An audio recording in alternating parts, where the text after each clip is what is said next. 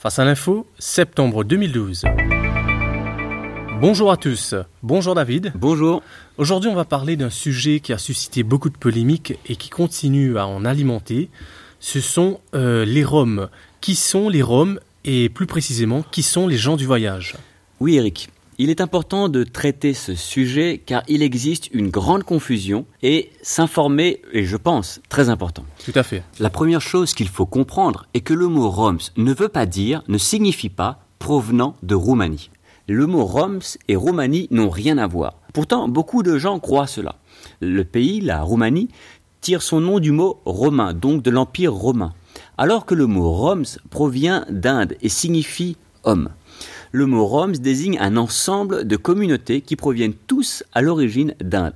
Parmi ces communautés, on compte les gitans, les tziganes, les manouches, les bohémiens, les romanichels, bref, toutes ces communautés sont regroupées sous l'appellation des Roms. Hmm. Les Roms sont la plus grande minorité en Europe et on en compte environ 10 millions. Maintenant, contrairement aux idées reçues, beaucoup de ces Roms sont intégrés dans les pays dans lesquels ils se sont établis. Que voulez-vous dire par intégrer, David? Par exemple, en France, il y a environ 500 000 Roms qui sont citoyens français depuis des générations. Ils parlent français, ils travaillent, ils paient leurs impôts. Ce sont des citoyens à part entière.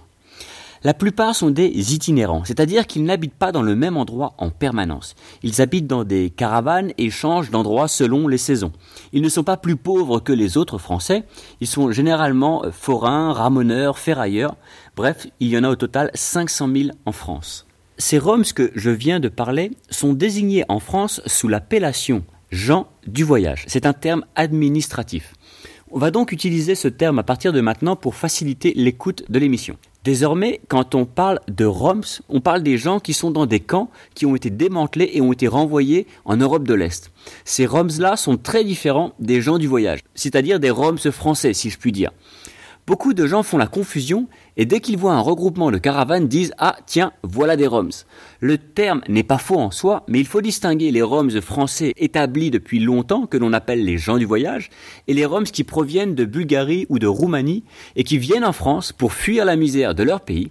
Ces Roms-là ne parlent pas français, mais parlent généralement soit le bulgare ou le roumain. Aujourd'hui, le terme Roms est en train de changer de sens et semble désigner davantage ces Roms provenant d'Europe de l'Est. On en compte à peu près 20 000 en France. Autre différence est que ces Roms provenant d'Europe de l'Est sont sédentaires. Par manque de moyens, ils se retrouvent dans des camps de fortune avec des mobilhomes complètement délabrés, généralement sans eau ni électricité. Souvent, les enfants ne sont pas scolarisés. Bref, ça n'a rien à voir avec les gens du voyage. La seule chose qu'ils ont en commun est probablement une lointaine origine indienne. D'accord David, je comprends la différence, mais ça reste quand même un sujet euh, très complexe euh, du fait qu'ils ont euh, la même origine. Absolument. Les gens du voyage aujourd'hui souffrent non seulement de cet amalgame, mais ont toujours été une communauté rejetée dans tous les pays où ils se sont établis, et cela depuis longtemps. Déjà sous Louis XIV, le soi-disant entre guillemets grand roi de France envoyait systématiquement et sans procès tous les bohémiens, hommes aux galères et à perpétuité on rasait la tête de leurs femmes, et si par malheur un noble venait à les aider, son fief était immédiatement confisqué. Ensuite, pendant la Seconde Guerre mondiale, il existait des camps de concentration pour ces communautés. La France a d'ailleurs joué un triste rôle à ce sujet, en enfermant dans des camps de concentration des gitans appelés alors nomades. Aujourd'hui, parmi les gens du voyage, on compte une forte communauté évangélique. Au XVIIe siècle, les galères étaient composées principalement de bandits et de voleurs, mais aussi, comme je viens de le dire, de bohémiens et de réformés. Les réformés étaient les ancêtres des évangéliques. Probablement que des liens ont commencé à se tisser entre les évangéliques et les bohémiens. Aujourd'hui, dans la communauté des gens du voyage, c'est plus de 100 000 d'entre eux qui sont évangéliques. Et cela, juste pour la France. Allez David, le mot de la fin. On a clairement fait la différence entre gens du voyage et Roms, qui pourtant ont la même origine. Aujourd'hui, l'Europe de l'Ouest, et dont la France, fait face à une nouvelle vague de Roms venus de Roumanie et de Bulgarie, poussée par la pauvreté. Cette nouvelle vague d'immigration est sujet à beaucoup de polémiques et de débats au sein de la classe politique.